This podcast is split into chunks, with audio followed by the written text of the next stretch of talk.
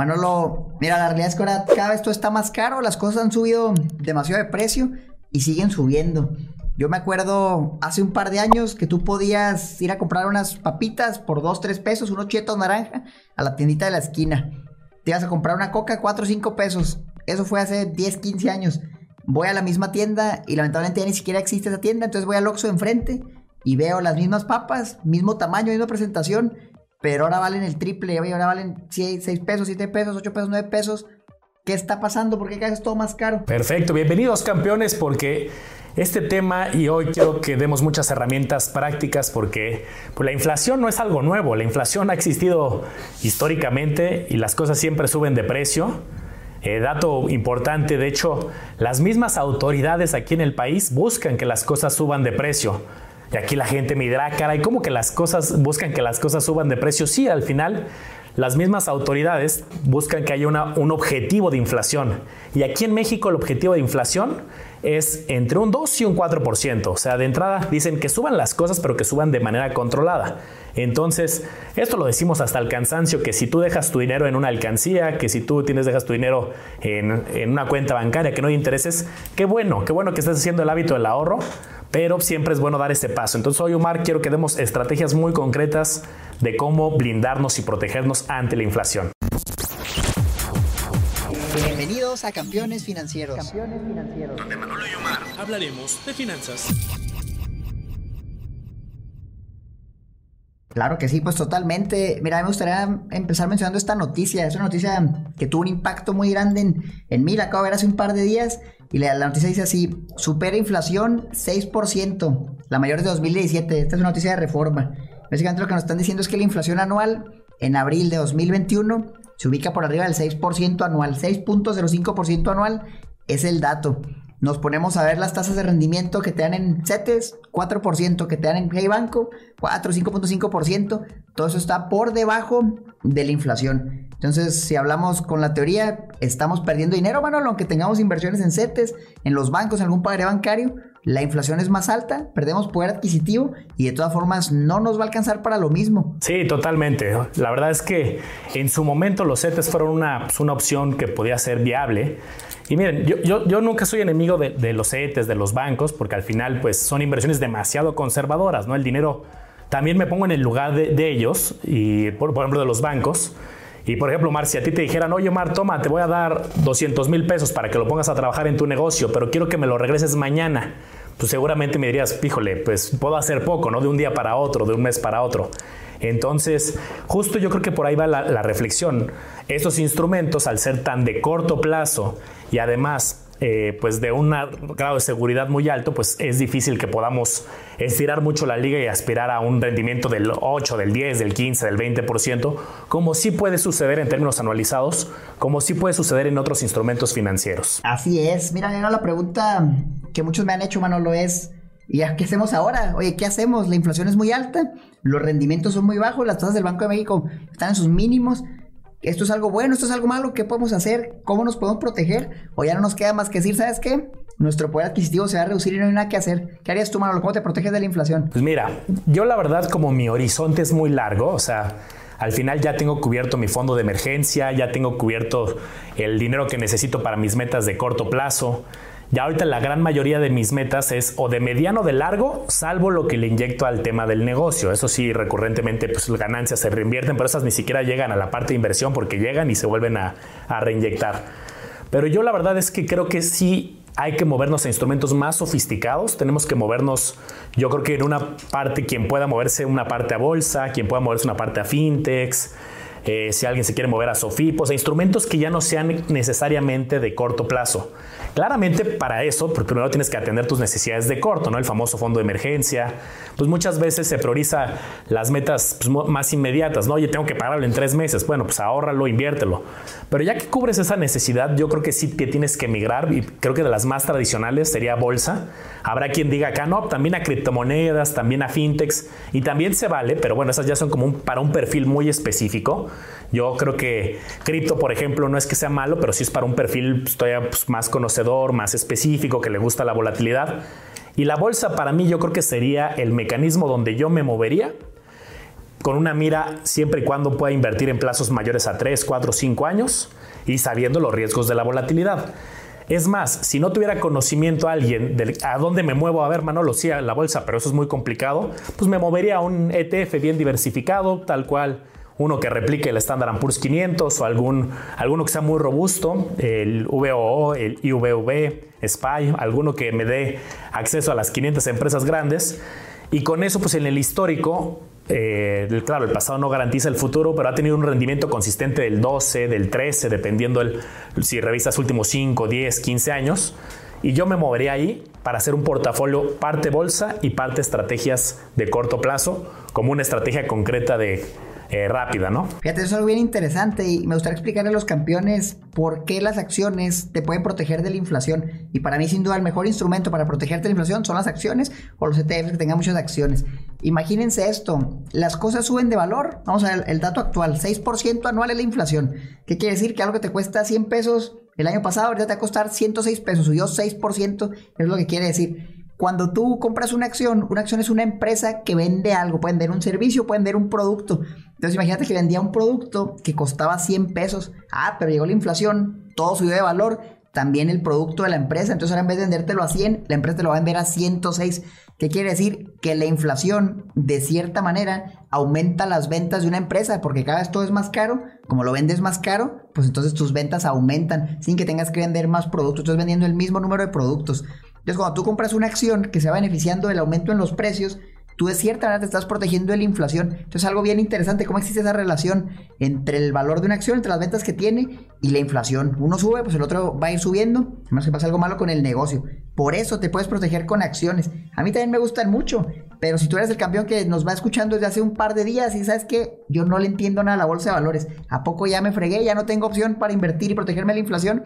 También hay otras alternativas. La más básica, bueno, la más sencilla, cetesdirecto.com, comprar UDI bonos. ¿Qué es el UDI bono? Es un instrumento que está en UDIs el precio de la UDI depende de la inflación.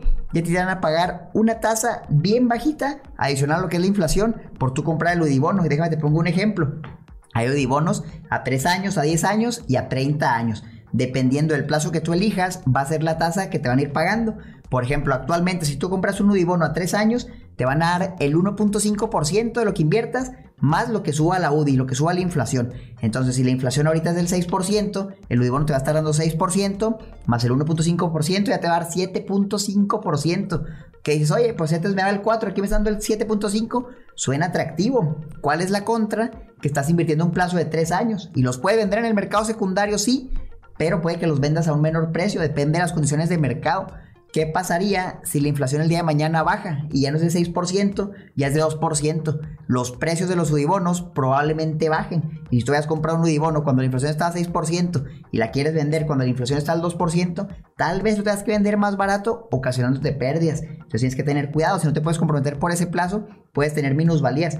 A 10 años te dan el 2.85% más la inflación. A 30 años, 3.21 más la inflación. Ya te ganas uno a 30 años y con la inflación actual de 6%, ya estarás recibiendo más de 9% anual por tu invención, en tu, por tu inversión en un instrumento muy seguro como los UDIBonos. ¿Qué opinas de estos tú, Manolo? Sí, pero yo no, yo en lo personal no compraría un UDIBono en directo. Yo más bien buscaría un portafolio que tuviera algunos instrumentos inflacionarios, o sea, buscaría algún fondo eh, que, los tuviera y, creo que con eso te puedes blindar. O sea, sí pagaría la comisión del fondo, de algún ETF, de, algún instrumento que los tenga para tener ese blindaje inflacionario, pero amarrarme a 10 años, a 20 años, me cuesta un poco de trabajo porque creo que todo también depende muchas veces de tus oportunidades. Si tienes una oportunidad de negocio, eh, y a lo mejor pone, tienes 50 mil pesos ahí, ¿no? Y dices, oye, pues luego me salió una oportunidad de negocio, oye, pues esos 50 mil los muevo de una cajita a otra que tiene más potencial, corriendo más riesgos. Pero creo que sí e, es una opción, un portafolio de Udibonos o de, algún instrumento más largo plazo, eh, que puede ser algún ETF que tenga renta fija o buscar algún fondo de inversión que muchos bancos, muchas casas de bolsa manejan con Udibonos eh, yo creo que podría ser una opción, pero sí, o sea, me gusta porque pues, es muy básico, ¿no? Tal cual, el UDIBono va subiendo la UDI, va subiendo este, la inflación con la UDI y entonces pues tienes un blindaje automático sin hacer gran cosa. Fíjate, aquí es interesante hablando de UDIs, la inflación que vaya aumentando no necesariamente es algo malo y podemos ver las cosas positivas. Por ejemplo, los seguros, los seguros Prosofipo están en UDIs, los seguros del IPAB están en UDIs. Entonces, al haber mayor inflación, esos seguros aumentan. Y el año pasado decíamos, hoy la Sofipo te va a asegurar hasta 160 mil pesos. Con el valor actual del UDI, yo creo que anda por los 170 mil. Es un aumento grande que te hace poder invertir más dinero ahí. Entonces, ¿qué haría yo? Oye, ¿sabes qué? El 6% de inflación es demasiado. Déjame migrar a algo que me pague más. A lo mejor agarraré una Sofipo a un plazo ya no tan corto. A lo mejor es a 7 días ya no es suficiente. Bueno, ¿qué tal a 30, 60 días? ¿Será suficiente para cubrir el 6%? Puede ser una opción a corto plazo, entre comillas. Si se suma es que mi fondo de emergencia no lo puedo comprometer por tanto tiempo, dame alternativas. Yo creo que la mejor opción ahorita es lo que hay. CETES, Hey Banco. Te da menos que la inflación, sí. Te da algo mejor que nada, por supuesto. Entonces, no siempre vamos a tener un instrumento a la vista que nos va a poder dar lo que da la inflación. Antes sí lo teníamos, ahorita no. Hay que irnos adaptando. Y acuérdense, este valor se actualiza constantemente. Hoy la inflación es 6%, en un mes no sabemos. Entonces puede que sea menos, puede que sea más. Si esto llega a seguir de esta manera y sigue aumentando, se mantiene el 6%, yo creo, Manolo, que sí es momento de ir pensando a dónde vamos a mover nuestro dinero. Lo vamos a mover a la bolsa, lo vamos a poner a un plazo más largo, lo vamos a mover a una fintech. ¿Dónde vas a poner tu Manolo? ¿Te vas a ir solo a acciones, a fondos? ¿Qué ideas tienes sobre esto? Pues mira, yo en este momento ya estoy muy... Bueno, ya eh, me he vuelto a cargar a la parte de bolsa, que es un tema que, que ya que el negocio iba caminando, ya que cubrí las necesidades de corto plazo, te estoy más cargado a bolsa, o sea, ya llega un recurso, yo ya tengo como pues mi, cada, mes eh, sí o sí a bolsa, ¿no? Eh, en la parte cripto uso una parte muy chica, yo ya dije que no, no voy a usar grandes porcentajes, al final pues, mi especialidad es más centrarme en la parte de bolsa, hacer análisis, entonces por ese tema especulativo no, eh, no me siento tan cómodo en grandes porcentajes. Y te a mí a través de ETFs o acciones en directo que me gusta hacer esos análisis, yo sí me cargo. Algo que siempre hago, pues, también estrategias de retiro, que aparte ya lo hemos comentado en otros episodios, con beneficio fiscal. Por ejemplo, aquí alguien, alguien me ponía una nota que ahorita la veía, que se me, me parece interesante comentarla. Me decía, oye, es que también hay algunos planes de retiro que invierten en UDIs o que tienen esa protección de, de UDIs. Y la respuesta es sí. Nada más ahí habría que analizar bien la estructura de esa estrategia de retiro, ¿no? Porque acuérdate que hay varios que también tienen seguros y entonces hace poco Mar sacaba como una proyección, me acerqué ahí, me, me mandaron unas proyecciones para que las analizara cuando estaba dando una consultoría y entonces eh, estaba justamente en UDIs de una aseguradora y no era malo porque tenía un seguro, un seguro de vida, y le pregunté a la persona, oye, el seguro de vida ¿tú, a ti te, tiene sentido para ti. Me dijo, sí, sí tiene sentido porque tengo este, mis hijas. Y dije, ah, perfecto, qué bueno que, que tienes este seguro de vida. Pero saqué el cálculo de los rendimientos y era muy flat con la con la inflación y ya que le descontabas el costo del seguro, quedaba por debajo de la inflación. Entonces era más que nada un seguro grandote con una protección inflacionaria, pero pues, tiene unos ciertos costos. Entonces ahí depende mucho que tenga sentido para ti el hecho de tener un seguro, en esos planes que están como engrapados, ¿no? Seguro más, más inversión, porque sí los hay, le he visto muchos, creo que Seguros Monterrey maneja unos en UDIs, o todas, todas manejan en UDIs, creo. Eh, entonces habría que revisar bien si es para el retiro, como ahorita me comentaban, eh, pues habría que ver bien qué estrategia y qué costos tiene y qué productos tiene. Bien interesante eso, y es que muchas veces la información te la presentan y dices, oye, pues está en UDI, se ve bien, y ya cuando vas viendo, como tú le hiciste los rendimientos, a veces no son la mejor opción, entonces es bien importante analizar todo eso a detalle antes de amarrarte ese tipo de planes que muchas veces te obligan a hacer un pago mensual. Entonces imagínate, ya te comprometiste a 10, 15 años y ahí es entran las, historias de terror, hermano, lo de, ¿sabes qué? Yo ya me amarré tengo que seguir pagando, yo prefiero salirme y perder todo lo que he aportado. Entonces esperemos no caigan en esa situación, analícenlo bien. ¿Qué más haría yo? Oye, ¿sabes qué? Ya ahorita la renta fija paga muy poco, la inflación es muy alta yo sí creo que es momento de empezar a migrar un poco a instrumentos más sofisticados y otro de estos puede ser alguna fintech de fondeo colectivo inmobiliario de deuda. Creo que son de las opciones fintech todavía relativamente seguras. Prestar dinero a un desarrollador para que construya un departamento y lo venda y me pague una tasa fija de rendimiento. ¿Cuánto me va a pagar? Yo esperaría mínimo 11%, 12%, dependiendo de los proyectos. He visto unos que, el otro día estaba viendo uno que daba el 18%, pero ya es un plazo un poco más largo, ya puede ser a un año, puede ser un año y medio, a dos años. Entonces, ya ahorita para mí es muy poco, tengo muy poca motivación de tener mi dinero en CETE, de tener mi dinero en Hey Banco. Por la inflación tan alta, las tasas son muy bajitas, es complicado, es muy duro.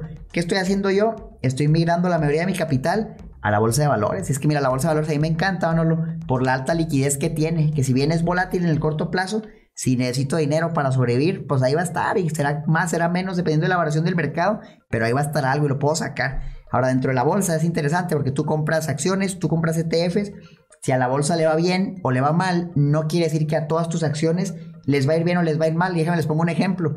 Cuando estábamos en marzo de 2020 vino la pandemia, las acciones del sector tecnológico subieron mucho. ¿Por qué? Porque hay empresas que te ayudan a trabajar desde casa. Empresas como Zoom, la que estamos usando para grabar esta llamada, te permite enlazarte con personas desde tu casa. Entonces, cuanto más personas están en la casa por la pandemia, más usan ese servicio, genera más ventas para el negocio, más ganancias y el valor de la acción sube.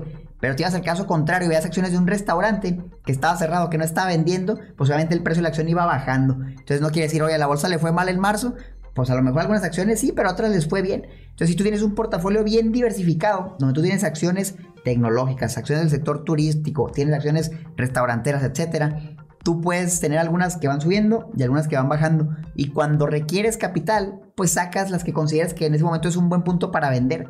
Puede ser las que subieron o para ti puede ser, ¿sabes qué? Mejor vender las que bajaron porque creo que van a bajar más y ya no me gustan. Entonces tienes la flexibilidad de poder decidir qué vender. Por eso es como un tabú. Es, yo creo que es incorrecto decir, ¿sabes qué? Metes toda la bolsa y el riesgo es muy alto porque si la bolsa baja tú pierdes. Depende de qué vendas. Justo. Y fíjate, es interesante cómo una reflexión que daba Warren Buffett en una de sus cartas, creo que fue la del 2016, si no mal recuerdo. Pues él decía muchas veces, oye, la verdad es que ganarle al Standard Poor's 500 es muy complicado, solamente buenos managers y gente con buen conocimiento lo puede hacer. Yo, yo creo que sí, si te metes a hacer buenos análisis, sin duda es posible. Pero aquí el punto importante es que eh, pues no es complejo, ¿no? Como lo dices, un portafolio bien diversificado lo puedes adquirir y te da acceso a grandes empresas es padre cuando, cuando alguien, por ejemplo, hablo mucho del S&P 500 porque es el más básico para empezar, hay muchísimos, hay sectoriales, hay de salud, hay de e-commerce, hay muchos que, que les he ido platicando.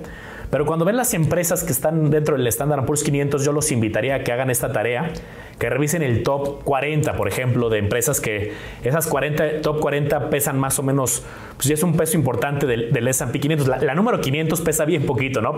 Punto 0.1, ¿no? Pero las principales, o sea, desde Apple que pesa casi el 6%, desde Microsoft, desde Amazon, eh, revisen el top 40 y van a darse cuenta de la solidez de las empresas. Para todos aquellos que tienen ese miedo de dar el salto y luego dicen, ay, es que no lo sé, este, ¿qué tal si se va a cero? ¿no? Esa es como una muy común que me llega, seguramente a ti también. Omar, ¿qué pasa si se va a cero el portafolio? Pues podría pasar si Apple, Microsoft, Facebook, Tesla, Google, Procter Gamble, Visa, Netflix, Mastercard, PayPal, o sea, grandes monstruos que no son ni siquiera de Estados Unidos, son internacionales eh, se fueran a, este, a cero, ¿no? Entonces eh, sería muy complicado. Ah, no, yo te quisiera preguntar, y es una pregunta, yo creo que nos va a una muy buena perspectiva por todos los docentes que tienes en tus estudios. La inflación alta, Manolo, ¿tú crees que es mala? ¿Es buena? ¿Debe haber un valor acertado? Voy a dar algunos de mis puntos de vista. La inflación alta hace que las personas quieran gastarse el dinero ahorita. ¿Por qué? Porque si no te lo gastas hoy, el día de mañana va a valer menos, va a tener menos poder adquisitivo. Entonces, ah, ¿sabes qué? Pues deja, mejor me lo gasto antes de que valga menos y, me pueda alcanzar para menos cosas. Eso motiva a que te lo gastes. Ahora, cuando tú gastas dinero, pues aceleras a la economía, vas generando ingresos para las empresas, vas generando empleo. Una inflación alta puede no ser tan malo. Ahora, por otro lado, ¿qué pasa si hay una inflación alta, pero a ti no te suben el sueldo? Oye, yo ganaba 20 mil pesos, la inflación es del 6% y sigo ganando 20 mil pesos pues me va a alcanzar para menos. Entonces, en ese caso, una inflación alta puede ser sumamente peligrosa para ti. ¿Tú qué opinas, mano? ¿La inflación debería ser alta, debería ser baja? ¿Debe haber una deflación, una inflación negativa? Ok, pues muy buena pregunta. Voy a empezar por la, compleja, que es la de la deflación, o sea, que las cosas fueran cada vez más baratas. Y ahí el punto sería que no, no sería lo ideal, que fueran más baratas. Oye, Manolo, ¿por qué? Pues, a ver, habría sectores que tendrían graves complicaciones y yo siempre pongo el ejemplo con el sector inmobiliario. Si un departamento cuesta 2 millones de pesos, por poner un ejemplo, y entonces ese departamento, en términos generales, se tiene la expectativa de que el próximo año va a costar 1,900 y en dos años 1,800 y así sucesivamente, ¿qué pasaría? Frenarías ese tipo de sectores, lo que son bienes duraderos, electrodomésticos, automóviles, bienes raíces. Y entonces podría causar una crisis económica profunda si todos pensaran de la misma manera. Oye, pues no, no compro porque cada vez va a ser más barato. Tú como empresario pues también podrías pensar, oye, pues mis productos los tengo que ir bajando de precio y entonces pues podría llevarnos en, el corto plazo algo que suena muy bonito, que las cosas sean más baratas, pero en el largo plazo sí podrías crear unos desequilibrios económicos. Ahora, eh, que sea positiva, está bien, ok, que no, sea, que no sea negativa, que sea positiva pero controlada. O sea, los países desarrollados, por ejemplo, se mueven entre el 1% inflación, 2%, se mueven con una inflación relativamente baja en términos normales. Los países en vías de desarrollo, como el caso de México, se mueven entre un 3 y un 5 promedio, que de repente como ahorita se va a un 6. Entonces, pues sí, lo ideal sería pues una inflación controlada, pero también que venga acompañada con incrementos salariales porque si no, sí es muy complejo, ¿no? Y alguien que gana 10 mil y se queda fijo los 10 mil, 10 mil, 10 mil cada año, que por un lado esta inflación si hubiera una cultura a lo mejor de ahorro un poco profunda o de emprendimiento o de varias fuentes de ingreso, pues también te motivarías. Alguien que esté en ese supuesto de 10 mil, 10 mil, pues yo creo que después de dos, tres años que las cosas están costándole ahora 12, ahora 15, le sube la renta, le sube la comida, pues habría esa necesidad ¿no? de moverse algo, pero también sé que en la práctica se oye muy bonito decir, oye, ah, ten múltiples fuentes de ingreso, este, pone un negocio, pero sé que en la práctica es muy complicado y es riesgoso y por eso muchos negocios en los primeros dos años, pues el 75% de los negocios de las pymes luego quiebra. Entonces es, un, es complicado, pero sí creo que una inflación positiva pero baja, cercana al 2%, podría ser algo ideal. Eh, eh, basándonos en la teoría económica, que hay problemas como este que mencionas de que no suban los salarios, pues ya en la práctica es mucho más complejo, ¿no? Fíjate, aquí entra ese punto, la inflación también puede ser muy buena, una inflación alta puede reducir el valor de tu deuda. Imagínate que tienes una deuda, un crédito hipotecario y lo estás pagando a 20 años y tú tienes una, un pago mensual de 10 mil pesos y es mensual, cada mes va a pagar lo mismo. Este año, el año 20, vas a ir pagando los mismos 10 mil pesos. Pero conforme hay inflación y los sueldos van subiendo, aquí es lo importante, si los sueldos van subiendo, tú realmente cada vez más fácilmente vas a poder juntar esos 10 mil pesos porque en teoría cada año vas a estar ganando más porque tu sueldo sube la inflación, tu sueldo sube la inflación, sube la inflación y esperemos que suba más. En teoría eso es excelente. Y ah, qué padre, que hay inflación, mis deudas van a ser más fáciles de pagar. Y el problema aquí radica cuando no te suben el sueldo. Y yo aquí te pregunto, campeón, cada cuando, o más bien cada año, ¿cuánto te suben el sueldo? Y yo con en experiencia personal les puedo decir, cuando trabajaba en una maquila, cada año me citaban, hacían una junta, veían mi rendimiento, me decían, ¿sabes qué? Te rifaste, te vamos a subir el 2%. Yo en ese entonces no conocía la inflación y tal vez en esos momentos la inflación era mayor al 2% y realmente yo estaba perdiendo poder adquisitivo. Ese es el problema. Entonces yo lo que los invito es que vayan cuando les den su junta anual y revisen su rendimiento, le digan al jefe, ¿sabes qué jefe?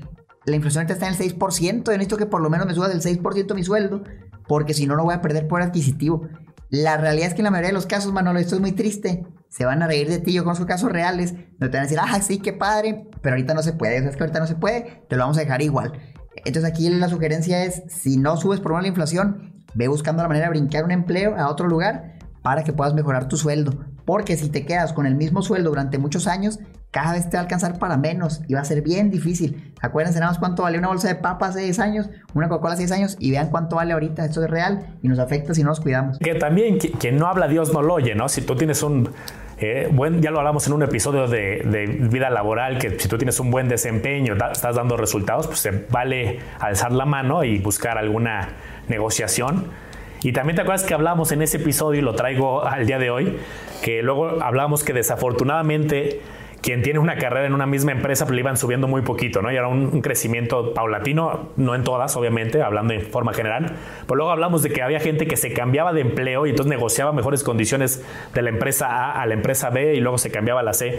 Que también creo que platicando con especialistas de recursos humanos, sé que tampoco es bueno andar de chapulín y no hacer una carrera. Es decir, creo que depende mucho, pero si tú ya llevas varios años y no te suben el, el sueldo, no ves una oportunidad de crecimiento o un bono variable y y, la inflación te está comiendo, pues creo que tienes que tomar acción porque si estás 10 años, 15 años bajo esta situación, pues ¿qué va a pasar? Lo que pasa con las papas, pero ahora el doble, ¿no? Las papas no cuestan 15, ahora cuestan 30 y tú te sigue alcanzando a ti para de manera limitada por no, no ponerte pilas. Al final, pues tienes tu plan de carrera, o brincas entre empresas, o, haces negociación, o pones una fuente de empleo, pero pues al final el que se tiene que preocupar por el futuro, pues vas a ser tú. Y nosotros desde nuestras trincheras te invitamos a esto, ¿no? A que busques meterte a ahorros, a largo plazo, eh, la bolsa, las fintechs, todo lo que estamos platicando, pero pues hay que tomar acción de alguna manera. Lo peor creo que sería, no hago nada, no, no hablo, no pongo fuentes de ingreso, no ahorro, porque pues eso pues, te va a llevar a un estancamiento claro. Eso es bien peligroso y una inflación alta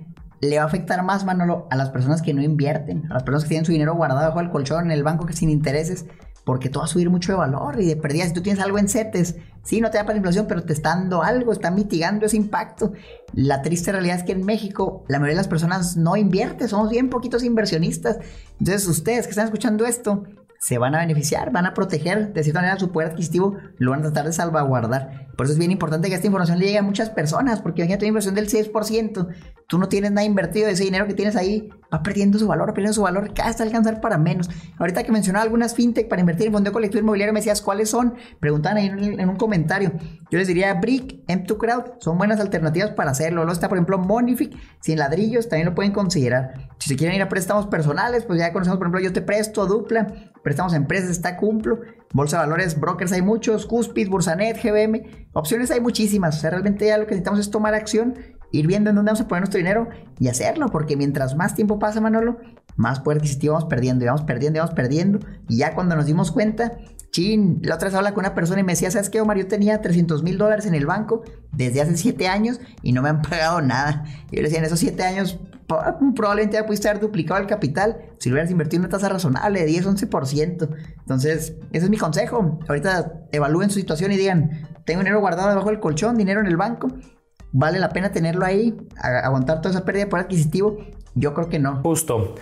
Eh, moviéndonos a, los primos de primos de instrumentos, me refiero de los instrumentos que acabas de mencionar de crowdfunding inmobiliario, pues también tiene las famosas fibras, que ahorita su, dividendo, su dividend yield, eh, ha estado entre un 6 y un 8%, algunas al 9%, y entonces pues también yo siempre viene raíces a través de fibras, eh, lo pongo en, medio. No es como los CETES, pero tampoco es como la bolsa. Yo lo pondría en medio y podrías tener acceso a través de alguna de las eh, varias fibras que hay. Tampoco hay tantas, pero también si te vendes a bolsa, también están los REITs en Estados Unidos, Real Estate Investment Trust, que hay muchísimos.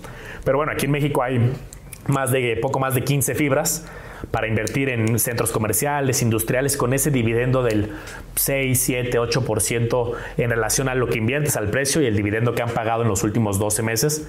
Puede ser una opción, claro, también es, tiene un poquito más de sofisticación, tienes que analizar de qué va la fibra, porque hay fibras que ahorita no le están pasando bien. Una fibra hotelera, pues a lo mejor ahorita esta fibra pues tiene un entorno complicado, pero una fibra a lo mejor industrial, pues podría ser poniendo en medio, ¿no? Nuevamente de, oye, ¿Cómo brinco de CETES a algo más? Pues está lo que comentaba Omar, está la bolsa que ya la comentábamos a través de los ETFs, están las fibras, eh, hasta las mismas SOFIPOS, Omar, que ya comentabas, que hay pues, varias ahorita pagando cercano al 10%. Entonces, de que hay instrumentos, sí, pero tienes tú que renunciar a lo que ya te decía al principio. Oye, quiero tener el dinero disponible.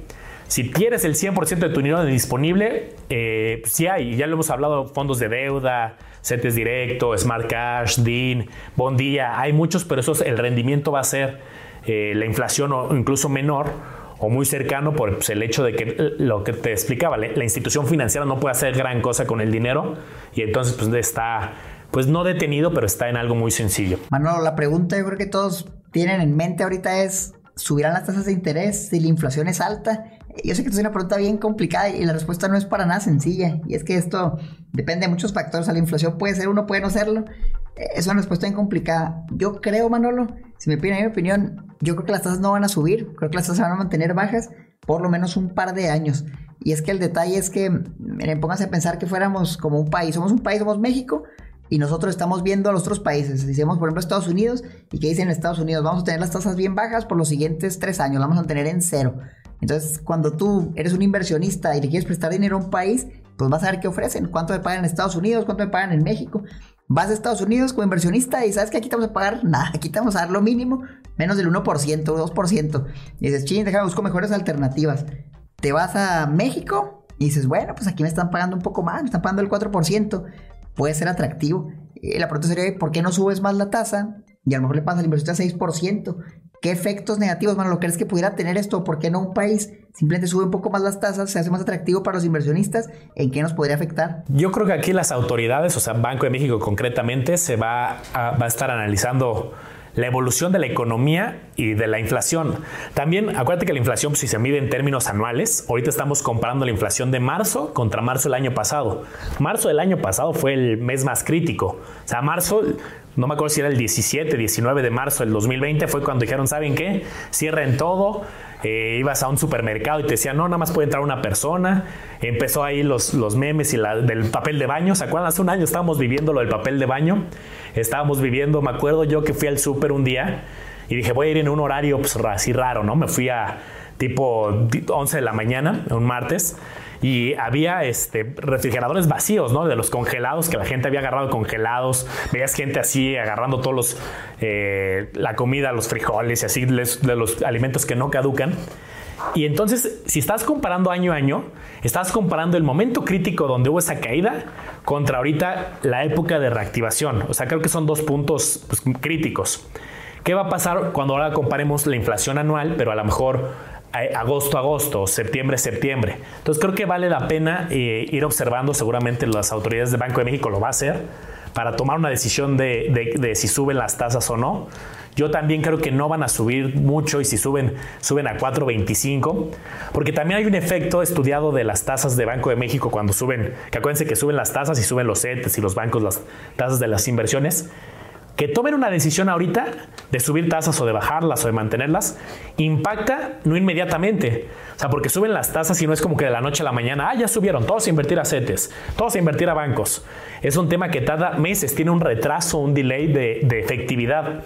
Entonces yo creo que ahorita están cautelosos, las van a mantener promedio antes de subirla, porque aunque la subieran, pues va a impactar en la economía seis meses después. Bien complicado, ¿eh? bien complicado el tema. Yo creo que también lo importante es no frustrarse tanto con algo que no podemos controlar. O sea, realmente la inflación es algo que nosotros como pequeños inversionistas no tenemos mucho control sobre ello. Entonces, realmente, ¿qué queda? Adaptarnos a lo que haya. Inflación alta, inflación baja, conocer los instrumentos de inversión que existen para protegernos. Y a fin de cuentas, el, el método es muy sencillo, Manolo. Seguir invirtiendo, invertir de manera constante en los diferentes instrumentos para proteger nuestro poder adquisitivo y aumentar nuestro patrimonio. Entonces mi consejo final yo creo que es ese, simplemente no se asusten, o sea, esto, esto va a subir, va a haber inflación más alta, inflación más baja, siempre ha pasado históricamente, siempre va a ser así, pero el que invierte constantemente, ya metiendo dinero, sea una inflación alta o una inflación baja, eventualmente la va a ir superando, va superando la inflación y va generando rendimientos y su patrimonio sí crece, su poder adquisitivo no se ve afectado. Si no tienes diversificación, tienes todo tu dinero en CETES, a lo mejor te debes preocupar y si estoy haciendo las cosas tal vez de la mejor manera o hay algunas otras opciones. Como diversificas bien un portafolio, tenemos podcasts destinados a eso totalmente, pero básicamente la idea es no pongas todos tus huevos en una misma canasta, invierte sí en renta fija, en CETES, en bancos, en SOFIPOS, pero también invierte otros activos, como mencionaba Manolo, en la bolsa de valores, las criptomonedas, cuando tú logras hacer una mezcla de esto, muy probablemente un rendimiento promedio que obtengas sea superior a la inflación. Mira, más que el 6% realmente no es muy difícil de alcanzar en México. Entonces, anímense. Esos son mis consejos finales. ¿Qué opinan ustedes sobre la inflación? Déjenlo en los comentarios. Y ahorita vamos a quedar aquí en vivo en Instagram, en TikTok, para ver qué piensan los inversionistas, Manolo. Sí, esta yo creo que es la, invitación importante. Vamos a, hacernos más sofisticados. Si, si, tú estás empezando, pues qué bueno que ya arrancaste con CETES, con bancos. Pero pues sí eh, creo que es consejo básico de finanzas, no, no, no concentrar, la clásica que te dicen de no todos los huevos en la misma canasta. Y si tu canasta es CETES o tu canasta es un banco en este momento, pues estás concentrado en algo que no supera la inflación. Y al final, piensen con visión portafolio en rendimiento. Eh, yo luego he regalado Exceles de, o ahí en el canal tengo, o, o he regalado en algunos eventos Exceles para calcular el rendimiento de un portafolio. Pero la lógica que hay detrás es muy sencilla. Si tú tienes el 90% en CETES y un 10% en la bolsa, y la bolsa ese año obtiene un rendimiento espectacular del 35%, pues ¿qué va a pasar? Como tienes el 90% en CETES, la tasa promedio de tu portafolio va a estar muy sesgada a lo que paguen los CETES. Oye, si tengo un 50-50, pues sí, claramente corres más riesgos, por la bolsa tiene más volatilidad, más riesgos, pero si la bolsa paga bien, pues vas a tener ese, te va a jalar ¿no? ese, ese promedio. Entonces luego me pasa que alguien me dice, es que ya, yo ya invierto en, en criptomonedas y en bolsa y en varias cosas y tuve un rendimiento del 80%. Le dije, en tu portafolio. No, no, no, es que compré una criptomoneda y creció el 80 y también esta acción creció el 50. Pero realmente todo la gran parte de su patrimonio lo tenía en una cuenta bancaria. Ah, bueno, pues ya si incluso metes eso de tu cuenta bancaria, y que era prácticamente el 90%, como este ejemplo que te ponía, pues sí, sí ganaste ahí el 80, el 70, pero visión portafolio, visión tu riqueza, realmente te va a jalar el rendimiento que fue cero de, de, la cuenta bancaria por más de que hayas tenido un 50, un 80, ¿no? Entonces hay que ir haciendo esta visión portafolio y pues ir tomando los riesgos que cada quien tenga, su apetito al riesgo de, oye, sí, sí, busco ganar más, este es un mi portafolio patrimonial para dentro de 5 años, dentro de 10, cuando ya me quiera salir del trabajo y quiera emprender pues eh, para eso sí tienes que irte moviendo a portafolios un poco más sofisticados. Pues ahí lo tienen, campeones. Acuérdense que si quieren hacernos preguntas en vivo, ahora nos vamos a conectar por la tarde, más o menos a las 5 de la tarde. Vamos a estar, ¿qué días? Bueno, lunes y miércoles, si no mal recuerdo, corrígeme si me equivoco, lunes y miércoles a las 5 de la tarde de la Ciudad de México, en vivo en el canal de, Campeones Financieros. Estamos en vivo en nuestros canales también, en Marcación Financiera, el Lago de los Business, en Instagram, en TikTok. Y estos episodios se graban y se suben a Spotify, Apple Podcast. Por si tú lo estás escuchando ahorita y dices, oye, ¿sabes qué? Me perdí algo, estaba en clase. No te preocupes, se va subiendo, pero en unas 2, 3 semanas tenemos por ahí un desfase. Entonces, yo creo que síganos en todos lados, Campeones Financieros, en YouTube, en los podcasts. Estamos muy agradecidos porque el podcast ya pasó los 10 mil seguidores en YouTube. Si no se han suscrito, vayan y suscríbanse, dejen ahí un comentario. Y también íbamos escalando la, escalera en Spotify, Manolo, como por cuál andamos con el 30 y tanto. Eh, el, el, número 11 ya somos de, la categoría de negocios. Pues mil gracias, en serio, campeones. Vamos a quedarnos en vivo a responder las preguntas. Si no tiene nada más que decir Manolo, y nos quedamos un rato. Gracias, campeones. Vámonos a TikTok y a Instagram a responder preguntas.